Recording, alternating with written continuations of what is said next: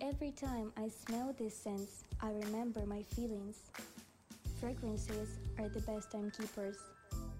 Welcome to Alpha Play, the podcast where fragrances tell a story.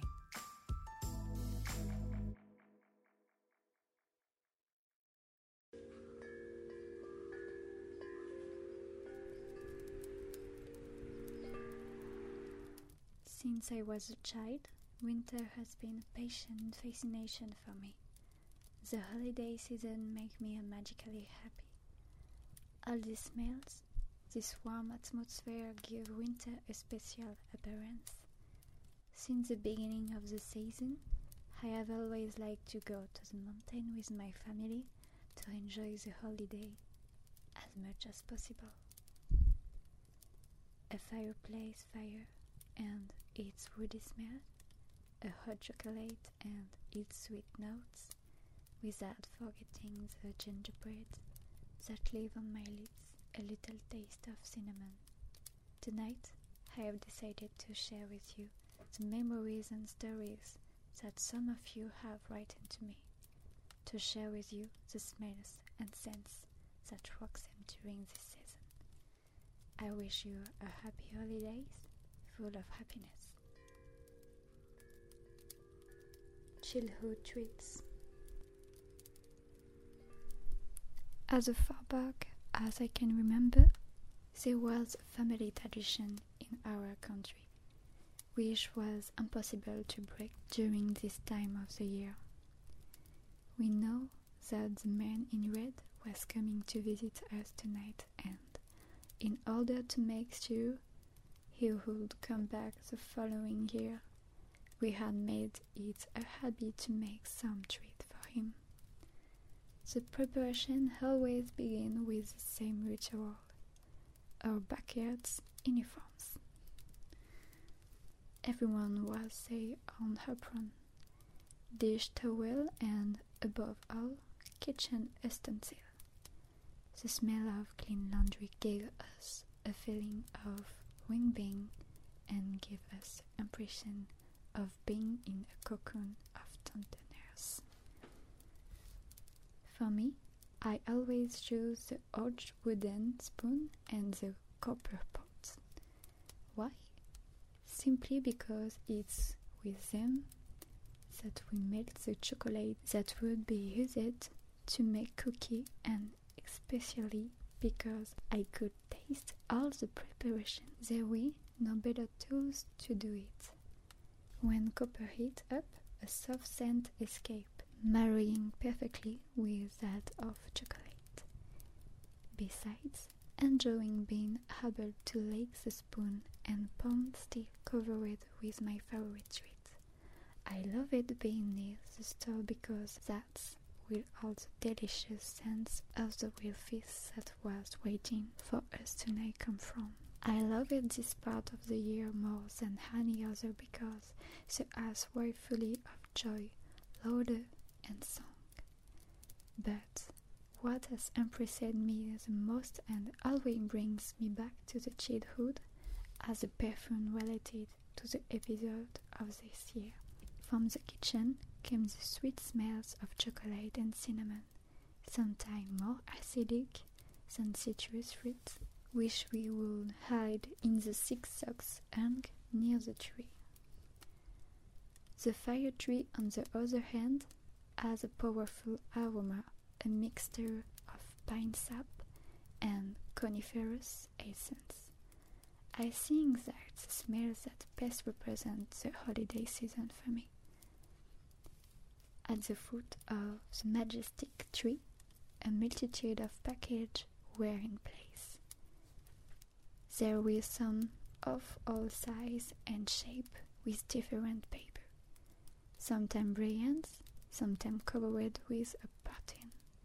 The smaller ones were in charge of the distribution of this gift, and the assembly was instructed to wait until everyone had received their gifts before opening them. We used to gently check the box to try to guess what was hidden inside. Sometimes it was nose of rolling bearing of small plastic parts. But what I was looking for more than anything was the good smell of old book that apparent through the packaging. I liked this feeling, as is the book through the scent gave us glimpse of all the riches they contained. While we were ecstatic about our present, a dog was playing with the ribbon knocked, even he had been allowed to house his package. He was soft, white and brown, and our hands were lost in his fur. He felt the heat and snow in which he had wallen a few minutes earlier, leaving a feeling of intense cold on our skin after it cuddled him. I also remember the perfume my mother used to wear, bright and fresh, like her. Wherever she went, a delicate scent preceded her and even persisted a few minutes after she finished taking us in when the happy evening This olfactory mixture still represents for me today the carefree nature of this beautiful year, as if they were frozen in my memory. And sometimes, when I close my eyes, I still imagine myself surrounded by all these smells, making me forget for a moment that we have grown up. Winter memories. A light breeze of cold wine mixed with deep leaf come to my nose. Winter is here. In the cottage, the fire tree burn in the fireplace. A smell of greenery and celebration make me want to go into the wood again. The snow crash into the sole of my rubber boots. Twigs crack. Some leaf persist in vain. In the lift tower, animal discovers a new arrangement. A smell of toast and smoke in the front of some home. People hugging each other to warm their beating heart. In a bar, smells mix strangely well. A coffee, a fireplace, and the different fragrance that our young hot chocolate drinker wear. When the door was opened, a bell was heard. It's my turn to have a chocolate. It was bitter aromas of that chocolate walnut and marshmallow, which brought a sweet touch to my nostril. I drink it and decide to go back. Then I take a different path. The one of the park, the scent of pine cone, mossed log, and sap reach me, all mixed with the freshness of the snow. I love this landscape at the limit of the fantastic that take me to the childhood. The front covering slide, the spoked picnic table remind me of all summer meals and the empty streets on the sunny day. So many things mix together to form for me the most magical and relaxing time of the year. Holy Christmas. The story I am about to tell you today is set in a more or less distant time. It's a Christmas Eve in a small country village. There is a very warm and festive atmosphere. A large fire tree stands in the middle of a large square. It is adorned with a huge garland of light which seems to be made of toussaint of fireflies. Each house is decorated with garland. The door decorated with crown made of holly and boxwood. At the window, candle are used to keep away evil spirits.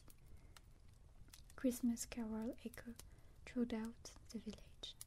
Children play, loud and dance a smell of fire, gingerbread, and cinnamon float in the air.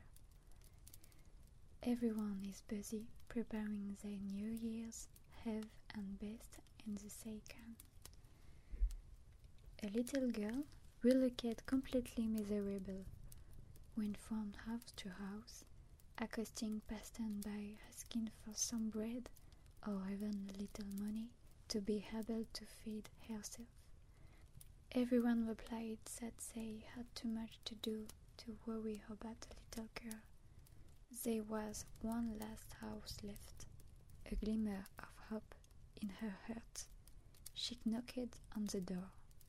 It was a woman, about forty years old, with grayish brown hair, who opening it.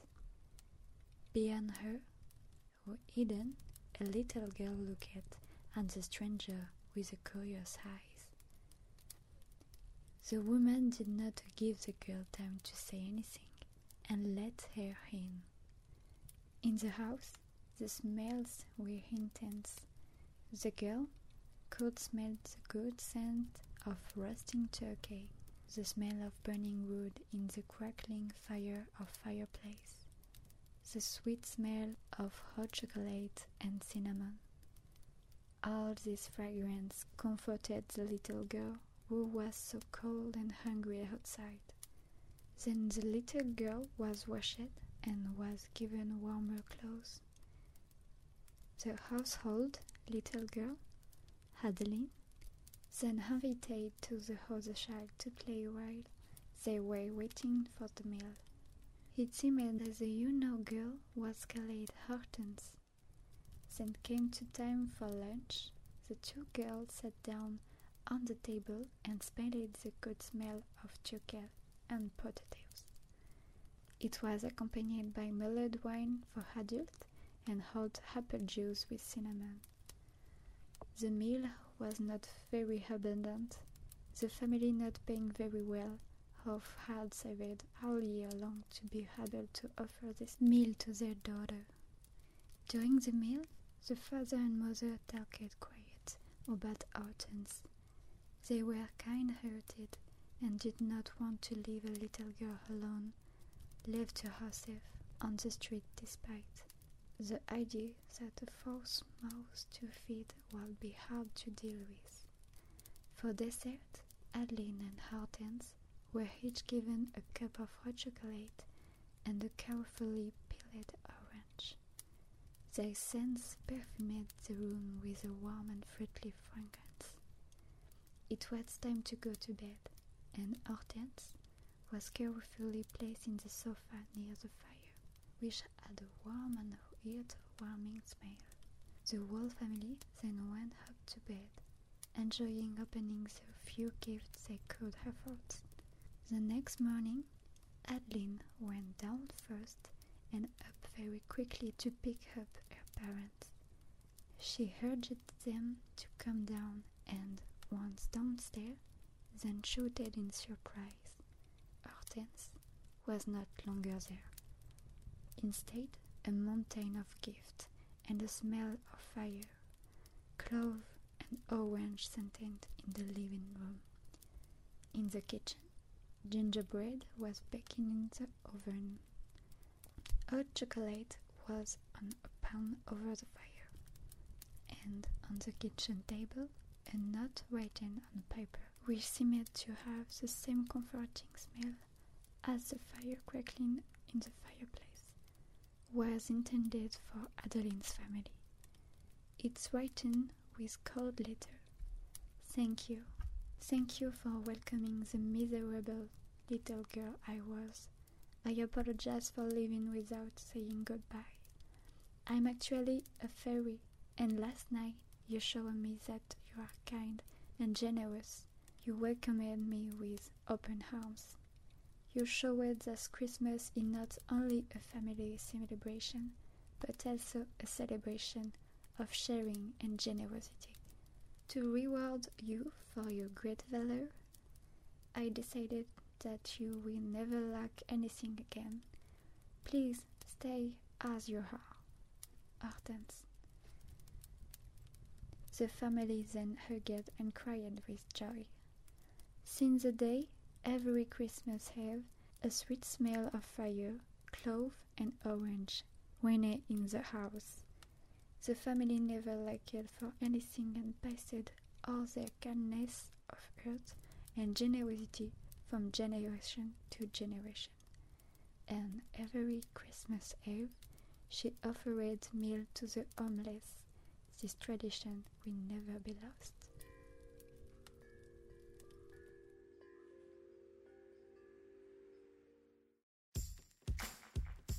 Did you enjoy it?